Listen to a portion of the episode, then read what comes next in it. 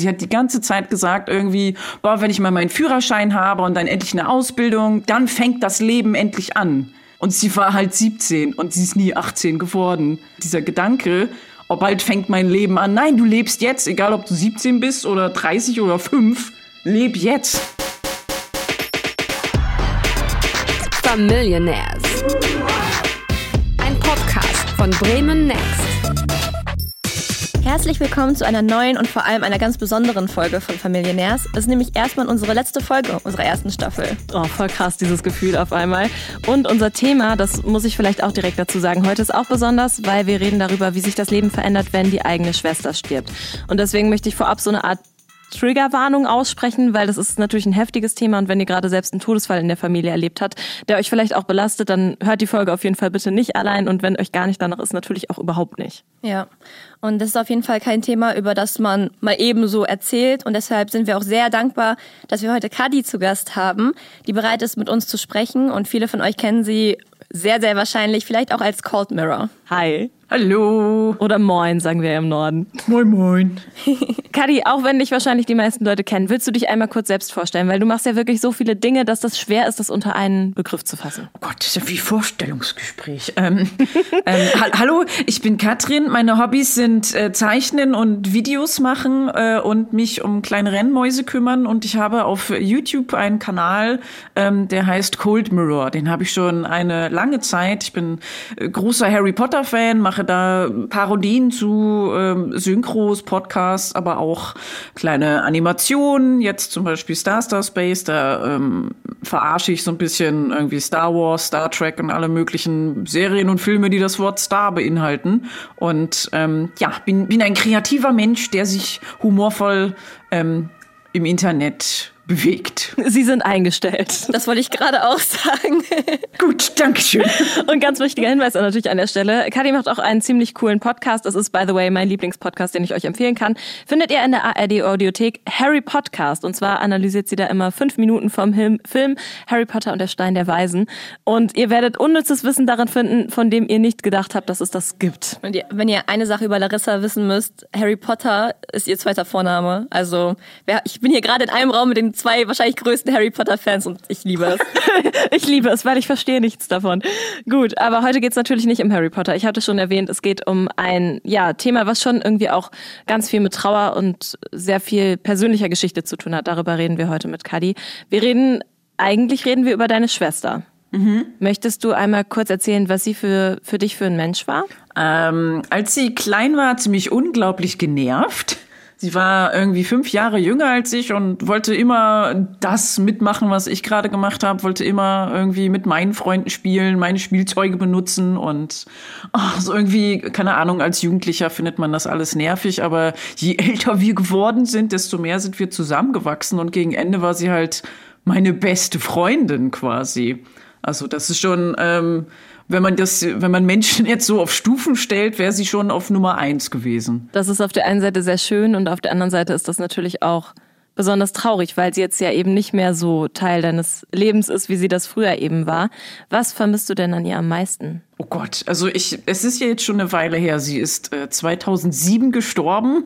Also ich frage mich halt manchmal, wie wäre sie wohl heute? Weil wäre sie jetzt auch schon über 30, aber sie ist halt für immer irgendwie gerade über 17. So. Also sie ist ja nie mit mir selber gealtert und ich war damals ganz anders, als ich heute bin. Deswegen weiß ich nicht, würde sie mich heute noch mögen, aber das frage ich mich manchmal. Und ich vermisse es mit ihr über ähm, immer Serien und Filme zu reden oder halt so diese dummen Insider-Gags, die wir hatten, irgendwie dann noch weiter aus zu leben und ja, einfach den, den Spaß, den wir zusammen hatten und einfach das Leben nebeneinander zu leben. Man muss ja gar nicht irgendwie groß was, ach, das war die Sache, die ich am meisten vermisst habe, sondern ich vermisse dieses zusammen gelangweilt rumgammeln. Das, das, also diese kleinen Dinge irgendwie, das ist das Wichtigste ja. am Ende gewesen. Ja, weil wer mh, dich schon länger verfolgt, dem ist bestimmt auch schon aufgefallen, ihr habt ja früher auch Videos zusammen gedreht. Also es gibt ja auf YouTube auch noch mhm. einige Videos von euch beiden zu finden, wie zum Beispiel einfach bei Mac sitzt, nachdem ihr Saw geguckt habt im Kino und einfach zusammen so abblödelt. Also so,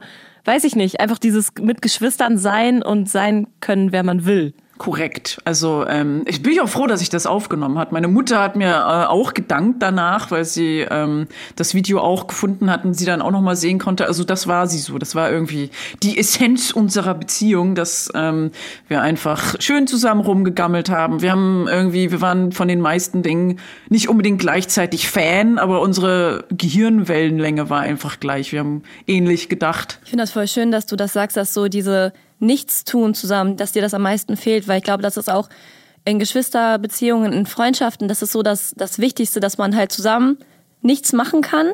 Oder man, man sitzt zusammen auf einer Schaukel und guckt sich an und redet nicht miteinander und sagt danach, boah, das war das beste Gespräch, was ich jemals geführt, geführt habe. Und ich glaube, das ist so wirklich Liebe, wenn du einfach nichts, du musst nichts unternehmen, du musst nichts machen, du musst nichts sagen, aber du bist einfach voll mit Glück erfüllt, weil diese Person einfach da ist. Das kann ich so unterschreiben. Das äh, gilt aber nicht nur für Familienmitglieder, sondern jegliche Freundschaften oder Beziehungen. Ähm, so daran messe ich auch, so mag ich diese Person wirklich, weil mit, man, mit vielen Personen kann man zusammen Spaß haben und sagen, oh, das war ein toller Tag, aber das kann ich nicht jeden Tag machen. Und am wichtigsten sind immer noch die Personen, mit denen man einfach sich zusammen langweilen kann, ohne danach zu denken, oh Gott, geh einfach weg, bitte, ich habe jetzt keinen Bock mehr auf Action, hm. sondern ja, ich, ich, ich liebe es mit Personen unactionreich äh, nebeneinander zu leben und mich trotzdem irgendwie verstanden zu fühlen. Ja, mit denen man einfach so sein kann. Ja, und jeder macht so, in, man ist zwar zusammen im Raum, aber jeder macht so sein eigenes Kram. Einer ist irgendwie am PC oder der andere spielt irgendwas am Handy oder liest irgendwas. Man redet gar nicht groß miteinander, aber man guckt sich so an, so hier, guck mal, man zeigt sich irgendwie ein Bild von, keine Ahnung, einer fetten Schwein und sagt, das bist du. Sagt, ja, ja, genau, okay. Macht wieder jeder seinen eigenen Kram. Ja, einfach dieses, wenn man einfach gemeinsam nicht redet und das ist nicht ein unangenehmes Schweigen, sondern ein angenehmes Schweigen, das ist sehr, sehr, sehr viel wert. Und gerade ähm, dieses Jahr, letztes Jahr haben wahrscheinlich sehr viele Menschen, geliebte Menschen verloren an zum Beispiel an Corona, an, an Krankheiten. Und das ist halt dann oft ja auch ein Prozess. Bei dir ist es ja sehr plötzlich und unerwartet passiert, dass deine Schwester von dir gegangen oder von euch gegangen ist. Mhm. Ähm, sie ist mit 17 gestorben bei einem Autounfall. Ähm, kannst du uns vielleicht erzählen, was passiert ist, also wie du diesen Tag erlebt hast? Ähm, ich war an dem Tag gar nicht da, deswegen, das ist so eine Sache, wo ich manchmal denke, ich wünschte, ich könnte in der Zeit zurückreisen und irgendwie sie einfach anrufen oder an dem Tag da sein. Aber es war, glaube ich, der erste Tag von Semesterferien. Und ich hatte wirklich so einen schönen Tag, wo ich gedacht habe, oh, jetzt, jetzt mache ich erstmal gar nichts. und Hausarbeiten schreibe ich auch nicht. Das mache ich so die allerletzte Woche von den Semesterferien. Einen schönen Tag. Und irgendwie gegen Abend habe ich dann einen Anruf gekriegt. Aber es war ziemlich spät. Es war irgendwie schon 22, 23 Uhr. Und ich dachte, nee, nee, da gehe ich jetzt nicht ran. Und hab dann auch irgendwie mit meinem Freund dann noch schön irgendwie noch einen Film geguckt oder so und dann geschlafen und am nächsten Morgen ruft bei ihm, bei seinen Eltern auf dem Haustelefon jemand an. Und es war meine Mutter und ich dachte, wie zum Geier hat sie diese Nummer gekriegt? Und äh, das war schon mal sehr surreal und dann meinte sie, ähm, Süßi bei dir? Also das so heißt mein Freund, der heißt Süßi. Und ja, also nimm mal seine Hand und setz dich hin. Oh. Und wenn man sowas schon hört, so ein sehr surrealer Moment, wieso ruft sie an und wieso sagt sie sowas? Irgendwas Grauenvolles muss passiert sein. Und das, was sie gesagt hat, was so ein bisschen norddeutsch klingt, aber sie meinte, die haben die Claudia totgefahren. Ich so, und es war so surreal, weil es, ähm, es war der 11. September und irgendwie denkt ja jeder bei 11. September so, ne, an irgendwie Twin Towers oder so gehen kaputt. Ich dachte, das wäre ein neuer Scherz oder so. Das hat sich angefühlt wie 1. April, haha, ich mache einen Scherz. 11. September, jemand ist gestorben. Super Gag. Es war so surreal. Ich habe es nicht kapiert in dem Moment. Und erst als ich aufgelegt habe, habe ich dann angefangen zu heulen oder realisiert, scheiße, die ist tot, die ist tot. Also ja, also ich, ich war nicht da und sie ist in der Nacht wohl irgendwie mit dem Fahrrad gefahren und irgendwie über eine Kreuzung und hat Musik gehört dabei und irgendwie sich nicht umgeguckt, keine Ahnung. Also es war wohl schon ihre Schuld irgendwie und dann an der Kreuzung ist dann äh, ein Auto irgendwie gegen sie gefahren und sie war sofort tot. Das ist halt ja, so ein heftiger Moment im Leben. Und ich kann mir auch vorstellen, dieses Realisieren, dass das erstmal dauert, weil das ja überhaupt nicht nach deinem Leben klingt, dass das jetzt gerade wirklich passiert es war wirklich so, als hätte wäre ich jetzt verarscht geworden. Es war für mich wie irgendwie der der allerschlimmste, blödeste 1. April der Welt. Ich habe die ganze Zeit drauf gewartet, wann kommt denn jetzt der Gag, wann ähm, ja, wird das, äh, sie äh, steht aus dem Grab auf und sagt, haha, geprankt, bist voll drauf reingefallen, hast es echt geglaubt, ne, dass ich tot bin. Aber das ist bis jetzt, bis heute nicht passiert. Ja, ich das ist ja auch immer das, was noch man darauf. sich wünscht, ne? Ja, natürlich, verstehe ich auch. Aber kannst du dann erklären, als dir das wirklich klar geworden ist, das ist jetzt kein schlechter Gag, das ist einfach gerade Realität, was da so für Gefühle in dir getobt haben? Also ich habe es die ganze Zeit nicht wirklich gecheckt, bis ich ihre Leiche gesehen habe. Was ähm, die erste tote Person überhaupt, die ich in meinem Leben gesehen habe, war und auch die einzige. Sie war dann so irgendwie aufgebahrt, irgendwie, ich weiß nicht, wie das heißt, aber gibt halt so Räume, wo man dann irgendwie reingeht und dann die Leute, die beim Friedhof arbeiten oder was auch ich, haben dann noch so ein bisschen Blümchen und so ein Kram da um sie rum gemacht und so ein fettes Kreuz und das war so surreal. Also die haben sich halt voll Mühe gegeben, dass sie hübsch da liegt und so aussieht, als würde sie schlafen. Aber es war halt nicht sie, es war halt irgendwie so eine blau angelaufene Leiche und ich bin zusammengebrochen. Ich habe echt, also ich wäre beinahe rausgelaufen, wenn mein Freund nicht da gewesen wäre, um mich quasi aufzufangen. Und dann habe ich irgendwie zehn Minuten nur irgendwie geschluchzt und geheult und dann habe ich mich umgedreht und sie angefasst und so, okay, die ist ganz schön kalt und sie sieht nicht lebendig aus. Und erst da habe ich kapiert, oh, es ist vielleicht noch kein Scherz. Die ist, ja, die ist wirklich jetzt weg. Aber also diese Leiche habe ich dann auch nicht als sie gesehen irgendwie. Das war dann so ein totes Stück Fleisch, was so ein bisschen ausgesehen hat wie sie. Es war, ja, sehr unwirklich alles. Ja, weil die Seele dann auch irgendwie nicht mehr in diesem, in diesem Menschen drin ist. Es ist halt nur noch so der, der Körper, der übrig geblieben ist. Und ich finde das so krass. Es ist nicht zu vergleichen mit Filmen oder Serien, wenn irgendjemand stirbt. Ja, das sieht man ja total oft. Aber eine echte Leiche zu sehen ist absolut. Ähm, also ich glaube, meine Gehirnsynapsen sind an dem Tag komplett durchgebrannt und äh, auch verändert worden. Also man weiß, man weiß es. Wenn du es vorher nie gesehen hast, danach hast du diese Rezeptoren dafür plötzlich. So, das ist eine Leiche. Ich finde es so krass, dass du sagst, ähm, dass das erst der Moment war, wo du es wirklich verstanden hast, dass sie gestorben ist, weil das kenne ich von ganz vielen, dass die das, also das fühlt sich ja vorher die ganze Zeit an wie ein schlechter Scherz und man denkt, das kann, das kann nicht sein. Gerade wenn eine Person vorher so extrem lebendig ist, dann macht das halt einfach gar keinen Sinn, dass diese Person nicht mehr lebendig ist und ähm, deswegen nimmt man ja auch nochmal so zum letzten Mal Abschied, einfach um das auch zu realisieren. Aber ich finde es, also bei mir zum Beispiel ist mein Opa vor ein paar Jahren gestorben und dann wollten halt auch, also dann geht man ja auch rein und nimmt noch einmal letztes Mal Abschied und ich konnte da nicht reingehen. Weil ich denke mir, das ist, das ist auch nicht das letzte Bild, was ich von der Person in meinem Kopf haben will. Andererseits brauchst du das, um das zu realisieren, dass die Person halt nicht mehr da ist, weil sonst lebst du die ganze Zeit und denkst vielleicht so, ja, vielleicht stimmt das ja gar nicht. Ja, das, also ich habe es auch gebraucht, genau aus dem Grund, einfach weil dann immer im Hinterkopf so ein, ja, ist vielleicht, es ist äh, nicht die Wirklichkeit, das kann nicht sein, ich, ich glaube es nicht. Und in dem Moment glaubt man es, es ist schlimm, das zu sehen, aber es wird nicht das letzte Bild sein. Es wird ein schlimmes Bild sein, aber es ist nicht das letzte Bild irgendwie. Man, man, ich zum Beispiel habe ähm, ein Video von ihr gefunden, was nicht ich gedreht habe, sondern irgendeine von ihren Freundinnen oder so, viele Jahre später online gefunden und dann gedacht, oh wow, das ist cool. Ich habe quasi eine neue Sache von ihr, die ich vorher nie gesehen habe. Und ich glaube, gerade in diesem digitalen Zeitalter, man findet irgendwie immer wieder noch was. Oder vielleicht ein Bild oder sowas, was sie gemalt hat. Oder irgendwie, sie hat ein Buch rumgekrickelt und so. Und dann findet man das und denkt, oh, cool. Ja, das ist natürlich auch viel mehr deine Schwester als dieses letzte reale Bild, was du so von ihr gesehen hast. Mm, Was ich besonders heftig finde, ist ja auch, dass teilweise Leute darüber spekuliert haben im Internet, ob du womöglich einen Fake damit aufziehst, ob das Ganze irgendwie gar nicht echt ist. Oh, was, Ja. Das darf ich doch nicht laut sagen, weil äh, seit Jahren ziehe ich das komplett durch. Und was habe ich für Millionen Follower dadurch gekriegt? Das hat sich voll gelohnt. Ja, das ist ja total absurd. Also, aber hat das, du bist ja in, in einer Situation, in einer Extremsituation in deinem Leben und dann liest du solche Sachen. Ich wäre ausgetickt. Was hat das mit dir gemacht? Ich weiß gar nicht, was ich gemacht habe. Das habe ich gar nicht so viel mitgekriegt, ehrlich gesagt. Also, das habe ich so gar nicht so schlimm abgekriegt, dass ich jetzt sage, oh, das war ein schlimmer Moment damals, sondern okay, dann man liest das vielleicht und dann denkt, oh Junge, ich wünschte, es wäre so. Ja. Ich wünschte, ich wäre so arrogant und würde irgendwie sowas faken oder irgendwie, aber ich bin halt nicht so und ich lese das dann und weiß, oh Mann, ja, es gibt anscheinend Leute, die so sind, aber ich bin ja zum Glück nicht so, okay, dann lebe ich jetzt einfach weiter und kümmere mich nicht weiter drum. Das, das war dann nicht so schlimm, ehrlich gesagt. Aber voll gut, dass du das trennen kannst, weil also wahrscheinlich ist man auch, wenn man ein bisschen mehr Aufmerksamkeit, öffentliche Aufmerksamkeit auch gewohnt ist, vielleicht ist man auch dann wahrscheinlich manchmal ein bisschen abgehärter, abgehärteter. Aber ich glaube, manche Leute würde das auch einfach so noch mehr in ein tiefes Loch reißen.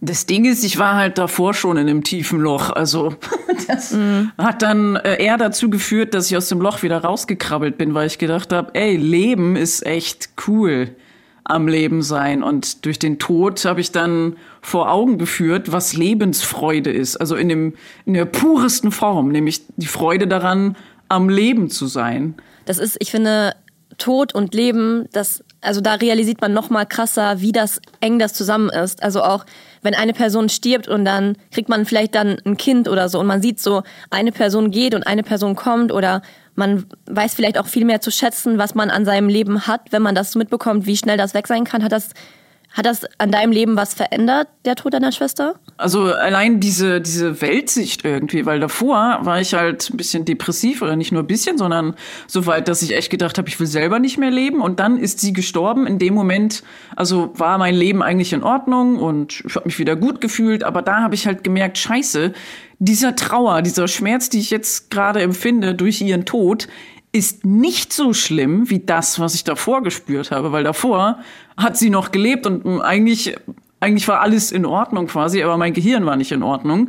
Und daran habe ich gemerkt durch ihren Tod, dass ähm, mit mir was nicht stimmt und dass ich mich ändern muss und dass ähm, es gut ist zu leben und dass ich auf jeden Fall weiterleben muss. Und da habe ich mir halt an ihrem Grabe quasi geschworen, dass ich mich niemals umbringen werde. Das ist eigentlich quasi so ein Versprechen, was du deiner Schwester dann gegeben hast in dem Moment. Ja, also auf jeden Fall, weil das ist so, ich muss jetzt die Sage weitertragen, weil sie es nicht mehr kann. Ich muss die Erinnerungen und alles, was wir irgendwie zusammen erlebt haben, muss ich bis zum letzten Blutstropfen in mir weitertragen. Das ist halt eine heftige Art, das für sich zu lernen. Auch wenn, glaube ich, am Ende ein gutes Ergebnis steht, nämlich dass du ganz viel Lebenswille und Lebensfreude gewonnen hast. Ja, also das ist das einzig Gute daran, aber ähm, äh, ja, jetzt äh, rückblickend irgendwie merkt man halt, oder ich habe damals gemerkt, scheiße, also was auch immer damals in meinem Gehirn war, das war echt nicht gut. Und dann den Tod wirklich zu sehen, hat mir dann vor Augen geführt, ähm, dass ähm, ja, dass da irgendwas mit meinem Gehirn nicht stimmt und dass man einfach mal, dass man einfach positiv denken soll. Und es gibt so viele Dinge, für die es sich zu leben lohnt. Das ist so leicht dahingesagt irgendwie. Und ich hasse das auch immer noch so heute zu hören. Aber ja, ja man, also echt viele Leute wären traurig, wenn du tot bist. Mach das mal nicht. So und viele Leute, viele Sachen kann sie jetzt nicht mehr sagen. Sie hat die ganze Zeit gesagt irgendwie, boah, wenn ich mal meinen Führerschein habe und dann endlich eine Ausbildung, dann, dann fängt das Leben endlich an. Und sie war halt 17 und sie ist nie 18 geworden.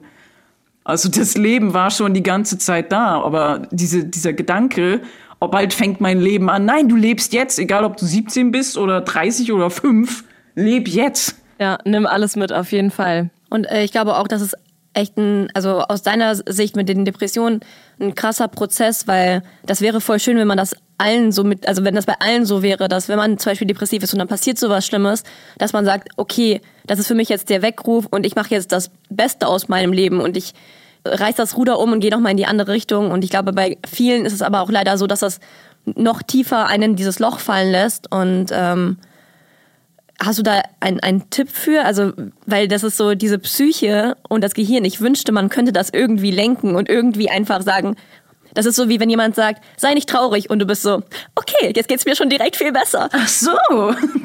Ach so, ich soll nicht, ach, nicht traurig sein, das wusste ich gar nicht. Dann schalte ich mal eben hier den nicht mehr traurig sein Schalter um. Klack. Ja. Das geht ja so einfach. Das ist ja, das ist ja auch das, das Schlimme an, an psychischen Krankheiten, dass man das eben nicht so einfach behandeln kann wie ein Schnupfen oder so. Aber hat, Gibt's bei, also war das bei dir auf einmal einfach da oder wie bist du diesen Prozess angegangen, um das besser zu machen? Naja, ich war jetzt nicht in Therapie oder so, aber es kommt halt drauf an, mit welchen Leuten man sich umgibt. Und ich habe auch gemerkt, dass gerade wenn man diese Schmerzen hat und diese Trauer, das, was bei mir am schlimmsten war, diese, diese Abwesenheit von Hoffnung, dieses, oh, den Film kann ich nie wieder sehen, den kann ich nie wieder sehen, weil das war unser Film oder irgendwie ein Song und sowas. Und dann hörst du den und wirst immer traurig. Aber ähm, das, was mir geholfen hat, ist diese Erinnerungen zu überschreiben mit neuen guten Erinnerungen. Also dieser Film, den habe ich nicht nur mit ihr gesehen, den kann ich auch noch mit fünf anderen Leuten gucken und dann erinnere ich mich an diesen Tag so, ah, das, das habe ich mit ihr geguckt, aber den habe ich dann auch irgendwie mit, mit Freunden zusammengeguckt und die haben auch wieder anders reagiert. Also das ist jetzt ein blödes Beispiel mit Filmen, aber so, das, so verbringe ich halt die meiste Zeit meiner äh, Freizeit. Ich finde, das ist ein schönes Beispiel. Ich finde auch tatsächlich, dass es gar kein doofes Beispiel ist, weil gerade so äh, in eurem Fall so Filme, weil das war ja auch eine Leidenschaft, die ihr vorher geteilt habt, Videos, Fotos, Musik. Genau. Das sind ja ganz elementare Sachen, die uns im Leben auch miteinander verbinden. Und gerade an den Stellen kann ich mir vorstellen, dass es irgendwann auch wieder schön ist, das dann zu gucken, aber am Anfang undenkbar. Na klar, es braucht auf jeden Fall Zeit. Also, also dieses ähm, ich kann das nie wieder machen, war so in meinem Kopf drin, dass es mich kaputt gemacht hat. Und dann kommt irgendwer und sagt, oh, ich will mal den Film sehen. Und du sagst, hm, ja, okay. Und dann fühlt es sich irgendwie gar nicht so schlimm an. Also man muss es sich nur trauen und man muss natürlich auch irgendwie sehen, dass die Wunde dann so ein bisschen verheilt ist und man nicht direkt wieder anfängt zu heulen. Das äh, muss dann jeder selber ähm, für sich rausfinden. Und jeder geht ja mit diesen, dieser Trauer und der Schmerz anders um. Also manchmal ist jemand tot und man ist nach irgendwie zwei Monaten schon wieder so, ja, jetzt kann ich drüber reden. Und bei mir hat es viele Jahre gedauert, ehrlich gesagt. Also gerade bei ihr, das ist, ähm, ja, das, weil sie war halt meine beste Freundin, ne?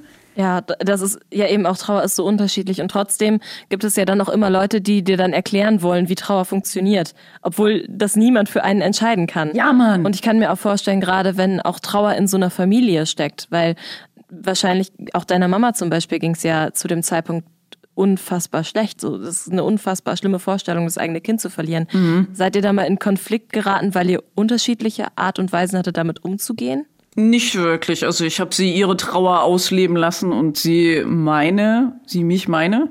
Sie ist zum Beispiel immer ans Grab gegangen, hat dann so Grabkerzen und so ein Kram aufgestellt und kleine Engelchen und hat sich bis zum Schluss, bis sie selbst gestorben ist, da immer drum gekümmert. Und ich habe halt, ich war niemals auf dem Friedhof. Ich war bei der Beerdigung und das war's. Da bin ich nie wieder hingegangen, weil ich diese Art von, also das mag ich nicht. Ich mag diesen Totenkult nicht und die Vorstellung, dass sie jetzt irgendwie schon seit vielen Jahren unter der Erde liegt und sehr langsam in einem überteuerten Sarg vor sich hingammelt, ist grauenvoll für mich ich, wenn ich dann, also dann denke ich, hätte sie mal lieber in den Wald geschmissen oder so. Da wäre sie nach ein paar Monaten weg gewesen und irgendwie ein Fuchs oder so hätte sich da dann ein paar Fleischstückchen rausgerissen oder ein Baum hätte sie jetzt so innerhalb von den paar Jahren dann auch irgendwie sich einverleibt und wäre gewachsen. Das, das finde ich eine viel schönere Vorstellung und ich hasse Friedhöfe und. Oh mein Gott, danke ich auch. Diese ganze Geldmacherei mit Toten und mit Trauer, weil dann auch irgendjemand kommt und sagt, aber sie wollten doch nur das Beste für sie und hier und oh. wollen sie nicht noch das und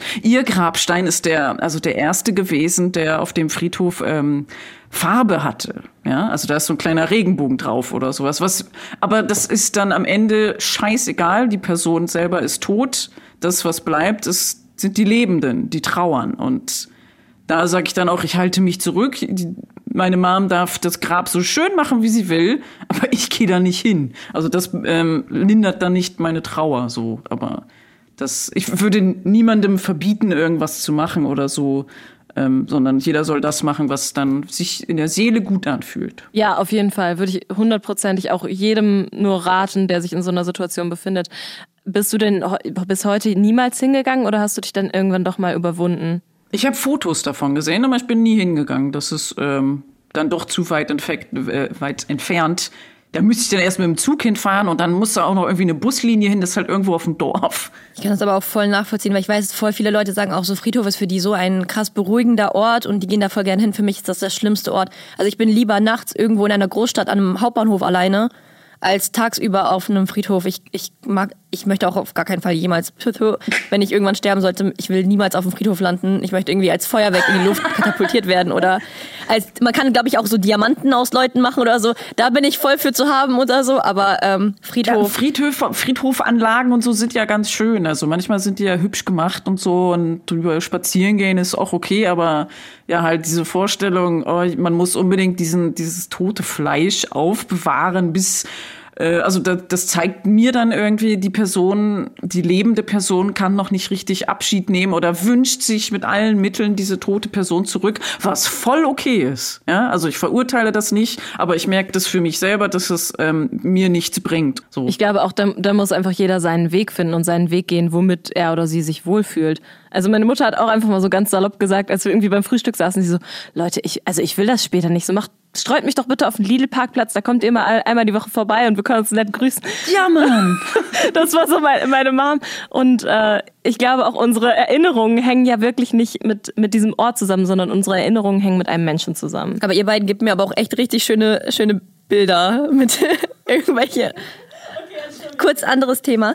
Ähm, Gerade wenn jemand so plötzlich aus dem Leben gerissen wird, ähm, da fragt man sich, also ich glaube allgemein auch, wenn jemand stirbt, man fragt sich die ganze Zeit, warum? Warum ist das, warum ist das dieser Person passiert? Warum passiert mir das gerade? Und ähm, bei so einem Autounfall gibt es natürlich auch einen Fahrer. Und du hast vorhin schon gesagt, so, die hat Musik gehört, sie war vielleicht auch teilweise selber daran schuld. Trotzdem gibt es ja diese Person, der man die Schuld geben könnte. Hast du das gemacht?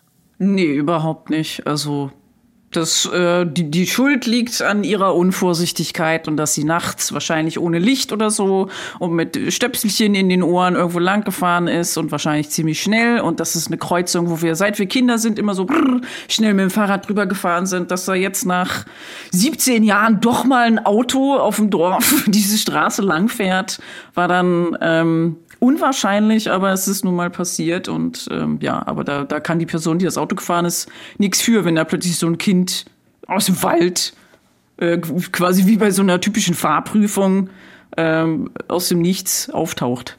Niemand will jemanden überfahren. Genau, ich wollte gerade sagen, auch für die Person, die das verursacht hat, ähm, ist das wahrscheinlich, also es ist ein Albtraum. Hattet ihr mit dieser Person nochmal irgendwie Kontakt? Habt ihr mit der geredet? Ich nicht. Also ich habe das quasi nur aus zweiter Hand erfahren. Aber da war kein, kein Groll, kein, oh, ich hasse diese Person, sondern ähm, ja, ganz eigentlich neutral. Hast du dir denn selbst, weil du vorhin gesagt hast, du bist an einem Tag nicht ans Telefon gegangen, das war so ein Tag, da hast du einfach mal Zeit für dich gebraucht.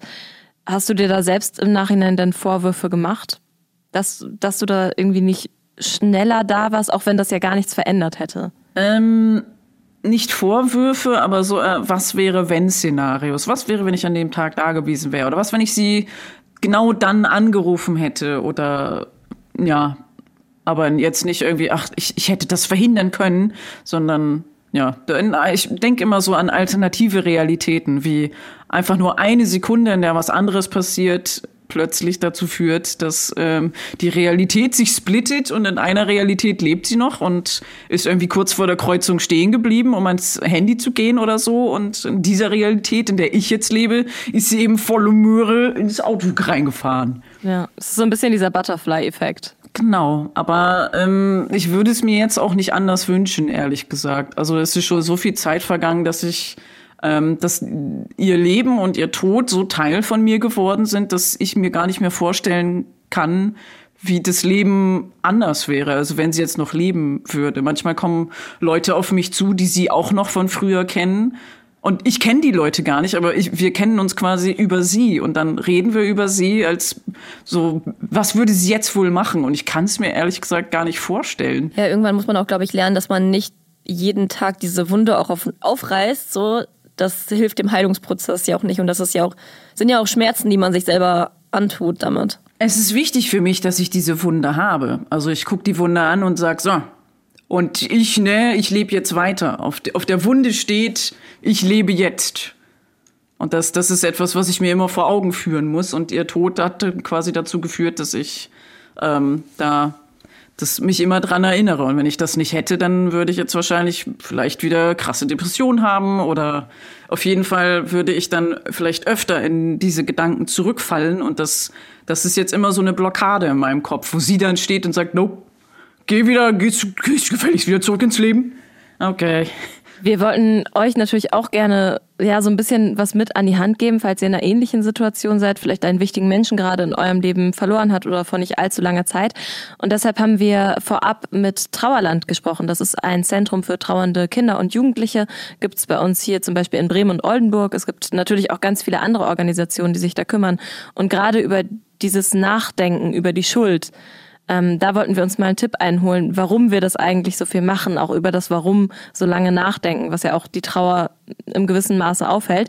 Und Johanna Kur, die da eben eine Fachkraft ist, hat uns ähm, mal so einen Hinweis gegeben, woher überhaupt dieses Nachdenken zum Thema Schuld kommt. Schuld ist ein Thema, das in der Trauerarbeit häufig auftaucht. Anstatt jedoch zu fragen, ob die Suche nach der Schuld hilfreich ist, sollten wir eher versuchen herauszufinden, wofür die Schuld da ist und welchen Sinn sie hat. Denn gerade in einer Zeit, in der wir uns sehr hilflos fühlen, kann die Schuld Klarheit verschaffen und uns dabei helfen, uns sicher zu fühlen. Also eigentlich auch schon was Kadi gesagt hat, so nicht dieses so lange darüber nachdenken, sondern es gibt uns nur ein bisschen mehr Sicherheit, warum wir uns gerade in einer Lebenssituation befinden. Aber eigentlich ist die Situation an sich ja nicht zu ändern in der wir sind. Und ich glaube, es ist auch die, also die Angst vor dem Trauern. Also man verbringt die Zeit damit, diese Schuld zu suchen, dieses Warum zu suchen, um sich auch vielleicht damit davon abzulenken, weil man Angst davor hat, wirklich so der Trauer ins, ins Gesicht zu sehen. Und deswegen finde ich das voll schön, Kadi, was du gesagt hast, weil das klingt, also das ist jetzt auch viele Jahre her, aber ich habe das Gefühl, du hast richtig deine Energie in die Trauer gesteckt. Nicht daran zu gucken, warum ist das passiert, warum ist das mir passiert, warum, wer ist schuld, sondern du hast deine Energie dafür aufgewendet zu trauern. Und deswegen kannst du jetzt auch wahrscheinlich auch gut darüber reden und hast diese, zwar diese Narbe, aber du wirkst trotzdem so ein bisschen verheilt. Äh, Dankeschön, dass es bemerkt wurde.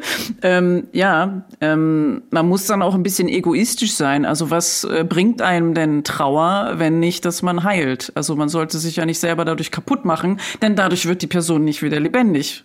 Ähm, man, man sollte auf jeden Fall die es klingt zwar klischeehaft, aber die guten Sachen in Erinnerung behalten und dann einen Schlussstrich ziehen, wirklich. Und das, das hilft, indem man jetzt sagt, okay, sie lebt zwar nicht mehr, aber ich lebe noch und ich möchte wieder lachen können. Ich habe keine Lust mehr zu heulen. Mir geht's so scheiße und echt, mein, mein Gesicht war so aufgequollen. Ich habe nichts mehr gegessen. Äh, ich, und wenn man dann das erste Mal wieder lacht, ist es so befreiend. Aber man, man will auch irgendwie nicht lachen, weil man denkt, ich darf doch jetzt nicht wieder glücklich sein. Sie ist gerade irgendwie vor ein paar Monaten oder sowas erst gestorben und wie, wie kann ich mir denn erlauben, überhaupt glücklich zu sein? Ich muss doch weiter trauern. Aber nein, so ist es nicht. Und dann kommt irgendwer und schiebt dir so ein Stück Pizza hin und du isst dann so ein kleines bisschen und die Person flüstert dann so, ja, die Nahrungsaufnahme hat wieder begonnen. Und ich musste so lachen in dem Moment.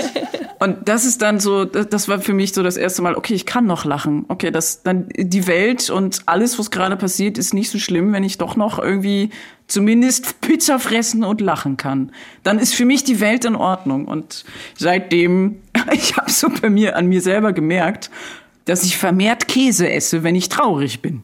Das, so. ich, das fühle ich übrigens sehr.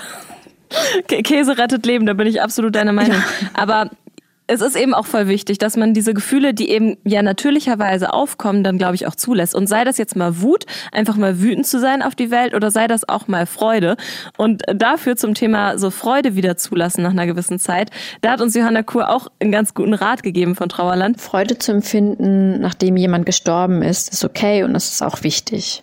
Denn Momente, in denen wir uns glücklich fühlen und uns freuen, geben uns wiederum viel Stärke für die Zeiten, in denen wir den Trauerschmerz deutlicher spüren. Kleinere Kinder sind dafür zum Beispiel gute Vorbilder. Sie wechseln schneller zwischen den verschiedenen Gefühlen hin und her und lassen immer so viel Traurigkeit zu, wie sie gerade aushalten können. Und ich glaube, dieser Gedanke von kleinen Kindern, die immer nur ein Stück Traurigkeit zulassen, aber dann auch mal wieder sich freuen oder irgendwas unternehmen, also irgendwie ist das ein schöner Gedanke. Vor allem Emotionen zu spüren, egal welche Emotionen das sind. Ich glaube, das ist, das ist ein Geschenk. Also natürlich will man nicht so schreckliche Emotionen haben, also selbstverständlich, aber dass man das überhaupt fühlen kann, das ist ein Zeichen dafür, dass man am Leben ist. Und ähm, das, das ist auch eine Sache, die sage ich immer, wenn jemand Liebeskummer hat zum Beispiel. Dadurch, dass man, wenn wir uns das jetzt vorstellen wie so ein EKG und man hat so im Leben ganz krasse Ups, das geht so hoch und dann fällt das ganz tief runter und es geht hoch und es geht runter und das ist halt der Herzschlag.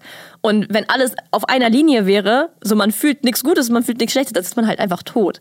Also das sind ja auch so Sachen, die einem zeigen, dass man am Leben ist und auch wie Kadi vorhin gesagt hat, so dieses der Tod ihrer Schwester hat, hat dich dazu bewegt, dass du leben wolltest. Ja, und ähm, wenn man die ganze Zeit traurig, traurig ist, ist auch nicht so schlimm.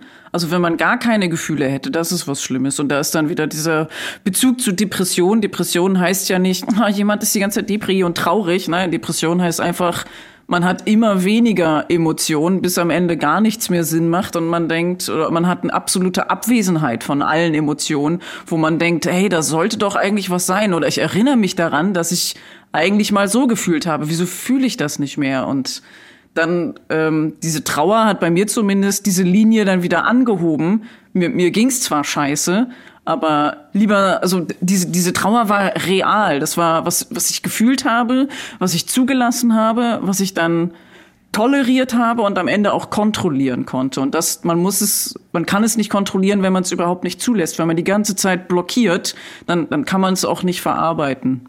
Und ich habe halt, also davor habe ich immer blockiert, weil ich Gefühle überhaupt nicht zugelassen habe. Gefühle, Emotionen sind immer was Gutes, auch wenn sie, auch wenn sie schlimm sind. Und also das ist ja ein Familienmitglied, was, was ihr verloren habt. Und das ist ja auch krass für, für eine Familie. Also für einen persönlich natürlich ist es unfassbar krass, aber auch für die ganze Familie. Wie hat dieser Unfall denn eure Familie verändert oder hat er das überhaupt verändert? Ähm, das Ding war, wir, meine Eltern hatten sich getrennt und meine Schwester hat bei meinem Vater gewohnt und ich bei meiner Mutter. Das heißt, da, da war jetzt nicht so eine große Trennung, ähm, weil wir schon getrennt waren. Aber das war so dieser letzte Strang, der mich ähm, zu diesem Part der Familie irgendwie hingezogen hat. Und als sie weg war, habe ich dann irgendwie kein Bedürfnis mehr gespürt, da mich irgendwie zu beschäftigen oder irgendwie Kontakt zu suchen. Aber was ich gemerkt habe an dem Tag der Beerdigung, und das ist das Einzige, was ich gut finde an diesem Totenkult, es waren halt alle da. Es war die ganze bucklige Verwandtschaft. Ich habe Leute umarmt, die ich irgendwie seit vielen Jahrzehnten nicht gesehen habe und auch all ihre Ex-Freunde.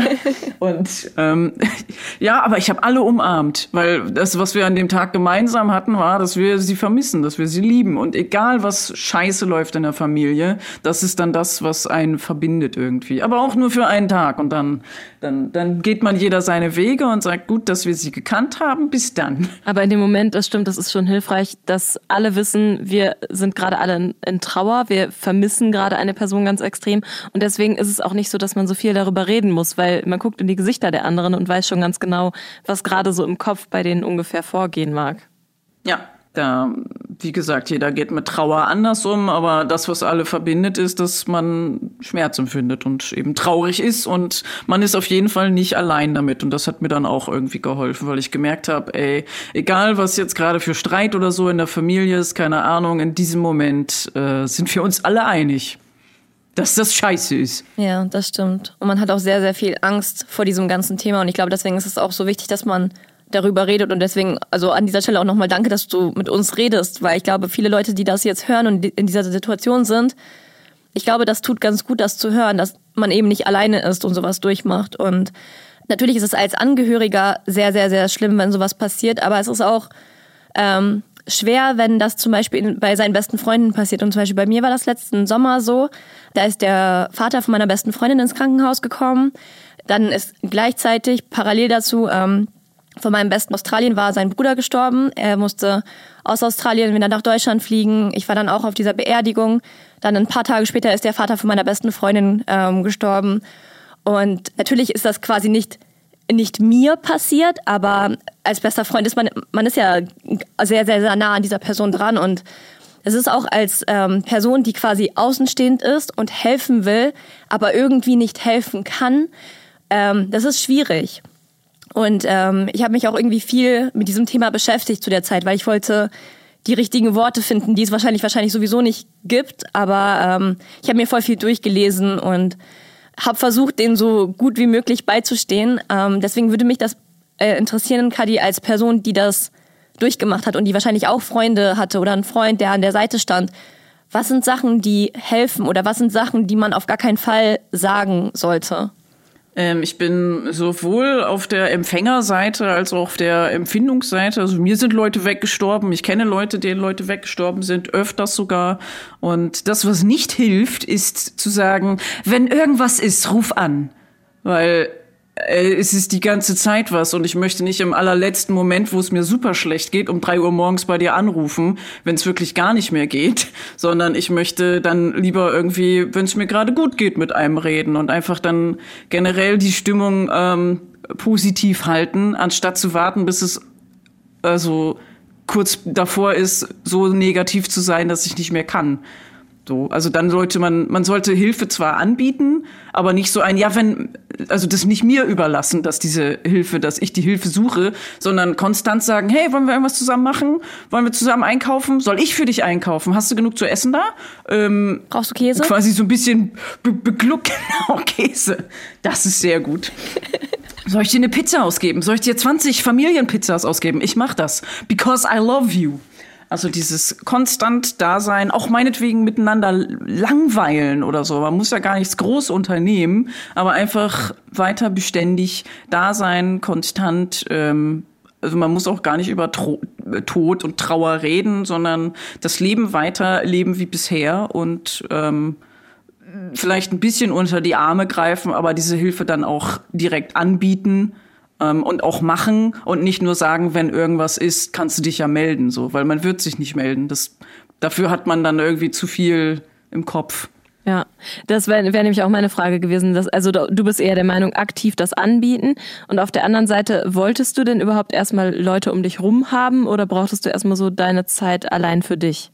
Auch wenn es mir super gut geht, möchte ich keine Leute um mich herum haben. So bin ich. Das, äh, das sollte man nicht als Beispiel nehmen. Ich liebe es, allein zu sein und äh, ich habe wenig Freunde. Ähm, aber dann sind es auch sehr, sehr gute Freunde. Also das, äh, das, das, äh, da bin ich kein Vorzeigemensch für. Aber Qualität über Quantität. Ja, ich, ich ziehe mich eben gerne in Kokons zurück und dann schlüpfe ich irgendwann und bin ein, immer noch eine fette Raupe und kein Schmetterling, aber zumindest eine Raupe, die sich etwas wohler fühlt und dann ähm, auch wieder mit der Welt klarkommt. Aber ja, ich muss dann, manchmal muss ich das einfach alles ausschalten und sagen, ich kann nicht mehr.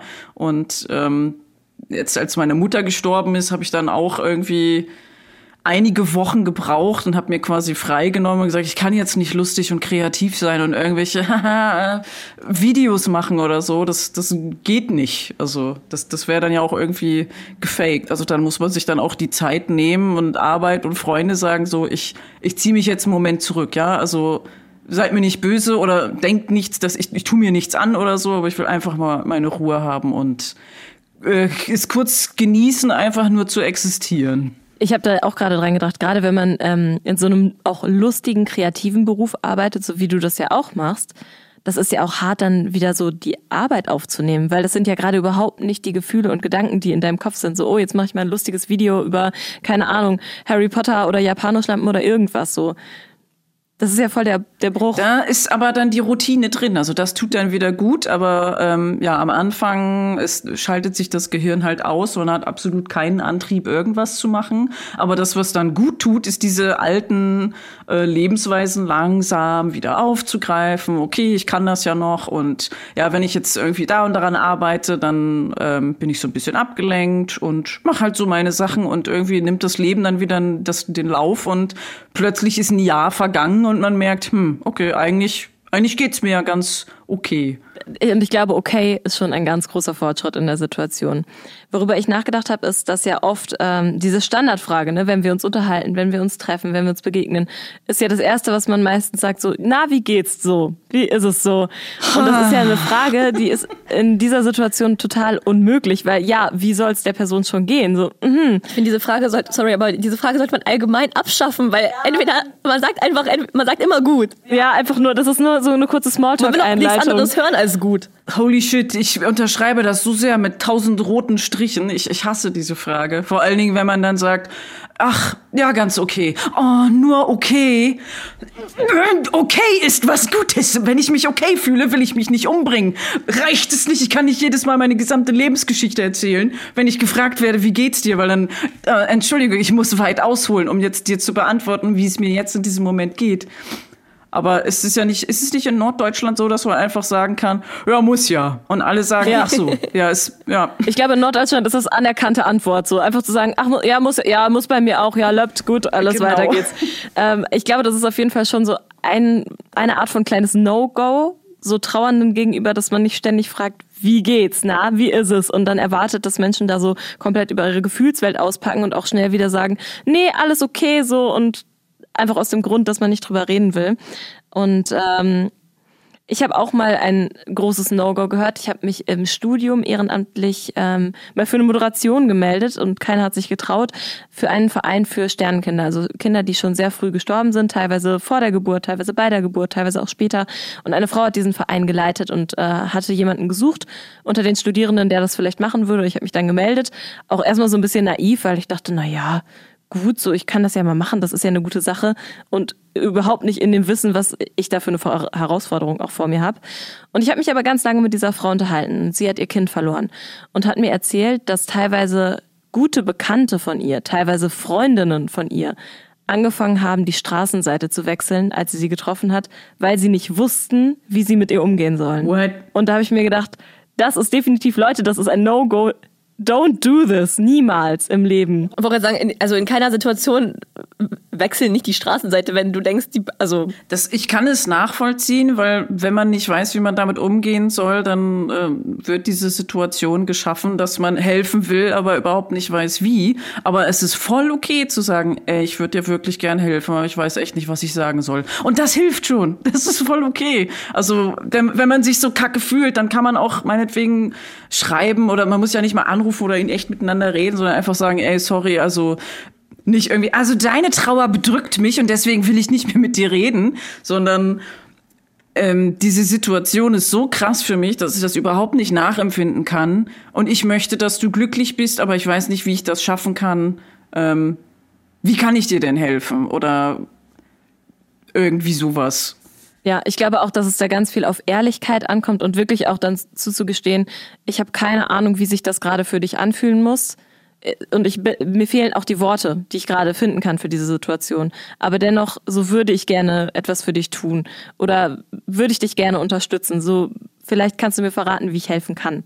Das ist so ein erster Schritt vielleicht. Ähm, Kadi, ich habe noch eine Frage an dich. Und zwar, ähm, wie hast du deine Trauer verarbeitet? Kam bei dir viel im Traum? Weil ich weiß, dass Menschen mit allem, was man sich äh, am Tag beschäftigt, das holt einen irgendwann äh, ein, wenn man, wenn man schläft und wenn man nicht mehr so die Kontrolle über seine Gedanken hat. Wie war das bei dir? Ähm, zum Thema Traum. Ich hatte tatsächlich manchmal Träume mit ihr und dann, also in einem Traum wusste ich, dass sie tot ist. Dann ist sie irgendwie so als Zombie zu mir gekommen. Und ich habe geträumt, es wäre Zombie-Apokalypse, aber mein Gehirn oder mein Unterbewusstsein hat es dann so umgebaut, so ja, wenn, wenn jetzt die Toten wieder auf der Erde sind, dann lebt sie ja wieder. Und dann war sie da plötzlich und ich habe mich dann ganz normal mit ihr unterhalten. So, na, bist jetzt tot, bist ein Zombie, ja, blöd, ne? Bist am Gammeln. Und irgendwie ein anderer Traum, da habe ich dann irgendwie mich mit ihr unterhalten, als sie lebend war. Und während wir uns unterhalten haben, habe ich gemerkt, scheiße, du kannst gar nicht leben, du bist tot. Wie ist denn das so, tot zu sein? Und dann hat sie so, äh, einfach so mit den Schultern gezuckt. Ja, weiß auch nicht. Und dann hat der Traum, dann wurde, war der Traum plötzlich vorbei. Und dann hatte ich die Klarheit.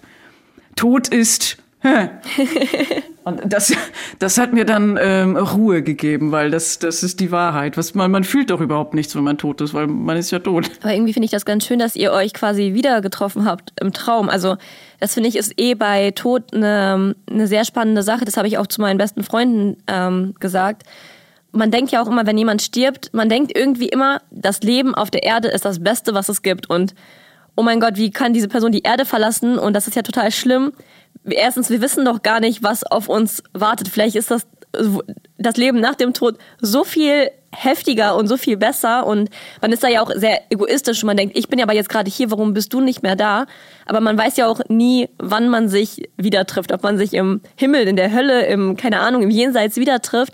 Aber es ist auch schön, dass man sich so in der Zwischenzeit ja auch mal im Traum wiederfindet. Und ich glaube, wenn man von der Person im Traum träumt, und halt so ein Gespräch führt, wie ihr das gemacht habt, dann ist das auch ein Zeichen, so dass du das verarbeitet hast. Weil ich glaube, man träumt erst von der Person, also so Albtraum ist nochmal was anderes, aber wenn man so normal von der Person träumt, ist es auch ein Zeichen des Körpers so. Ich habe akzeptiert, dass das ja. zu unserem jetzigen Leben gehört. Ja, vielleicht. Genau. Ich finde das auch ganz spannend. Also ich träume auch immer noch von ihr, aber das sind dann so, sie ist dann so eine gesichtslose Entität. Aber im Traum weiß ich halt, dass, dass sie das ist und dann wache ich auf und denke, ah, hab wieder von ihr geträumt. Aber das ist dann überhaupt nicht traurig oder so, sondern ja, sie war dann einfach da und ähm, das geht ja dann schon in Bereich Glaube und Spiritualität und sowas, ähm, wo ich eigentlich nicht so viel mit am Hut habe, aber manchen, man, manchen Leuten hilft das dann ja bestimmt. Oder es ist zumindest eine Art, auch damit umzugehen. Es zeigt ja auch einfach, dass sie ein Part deines Lebens ist. Also auch wenn sie jetzt nicht mehr auf der Erde mit dir ist, sie ist ein Part deines Lebens. Und das, das bringt mich zu meiner nächsten Frage. Also ich finde bei, gerade bei Geschwistern oder bei zwei Schwestern, ihr seid ja ein bisschen anderes zusammengeworfene DNA, aber ihr seid ja sehr ähnliche Personen. Hat man das Gefühl, es ist wirklich so, man selbst, die stirbt, weißt du, was ich meine? Ja, aber wir waren da dann auch noch zu unterschiedlich in unserer Kleidung, in unserer Art mit der Welt umzugehen, ähm, dass ich nicht gedacht habe, oh, ein Teil von mir ist gestorben, aber es ist auf jeden Fall ein Teil meiner Seele, weil wir haben uns halt unser, also ich, ihr ganzes Leben habe ich sie gekannt. Ähm, oder ich war erst fünf Jahre alt, als sie geboren ist, aber ähm, ja, man wächst halt so sehr zusammen und dann ist halt so dieser Teil der eigenen Seele plötzlich abgerissen und äh, man, man versucht dann irgendwie das wieder zu füllen. Aber das meinte ich mit, man muss dann auch versuchen, dass diese Erinnerungen, die man hat, wo man denkt, das kann ich nie wieder auffüllen, zu überschreiben mit neuen Erinnerungen und diesen Teil der Seele dann einfach wieder neu aufzubauen. Wenn ihr auch in einer ähnlichen Situation seid und gar nicht wisst, wie ihr euch gerade fühlen könnt und auch wirklich gar nichts Positives erkennen könnt, gerade aktuell, dann ist das auch in Ordnung und dann ist das vielleicht auch ein Prozess, der noch lange andauert und es kommt vielleicht erst irgendwann. Es ist in Ordnung, zu trauern, wütend zu sein, es ist in Ordnung, aber auch mal zu lachen und es ist auch okay, sich Hilfe zu holen, wenn ihr erkennt, so ich finde da gerade für mich alleine keinen Weg raus und ich habe vielleicht auch gerade keine gute Freundin oder einen guten Freund, der mir den Weg zeigen kann. Und deswegen auch nochmal von uns den Hinweis, es gibt Gruppen für trauernde Kinder und Jugendliche. Es gibt äh, ein Projekt von den Johannitern, das heißt Lacrima. Es gibt das Trauerland hier zum Beispiel in Bremen und Oldenburg. Und es kann auch helfen, sich mit anderen auszutauschen, die das Gleiche erlebt haben. Weil das ist natürlich nochmal eine ganz andere Form von Gespräch als mit einer Freundin, die nicht nachvollziehen kann, was euch vielleicht gerade passiert ist. Und wir werden auf jeden Fall auch ein paar Hilfsangebote dazu auf Instagram posten. Und an dieser Stelle muss ich einfach nochmal Kadi danken für ihre Offenheit und für deine Zeit, mit uns darüber zu reden, weil das ist wirklich nicht selbstverständlich. Sehr gerne und bitteschön.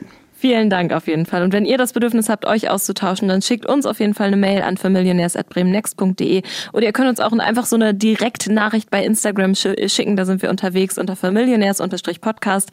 Und vielleicht können wir da auch ein bisschen vermitteln oder euch äh, auf Angebote hinweisen oder auch einfach nur eine Runde zuhören. Ja, wir sind, wir haben immer ein Ohr offen. Sagt man das so? Man sagt einen Arsch offen, ne? Äh, das war auf jeden Fall jetzt für die erste Staffel unsere letzte Folge. Aber falls ihr uns vermisst, wir sind natürlich mit allen Folgen überall da, wo es Podcasts gibt, in der ARD Audiothek und ähm, ihr findet uns überall. Und natürlich sind wir auch auf Instagram weiter für euch da. Also schreibt uns. Wir haben immer ein Ohr und ein Arsch offen für euch. so sieht's aus. danke auf jeden Fall fürs Zuhören. Und danke, Kadi, fürs Dabeisein. Bitteschön. Bye, bye. Bis dann.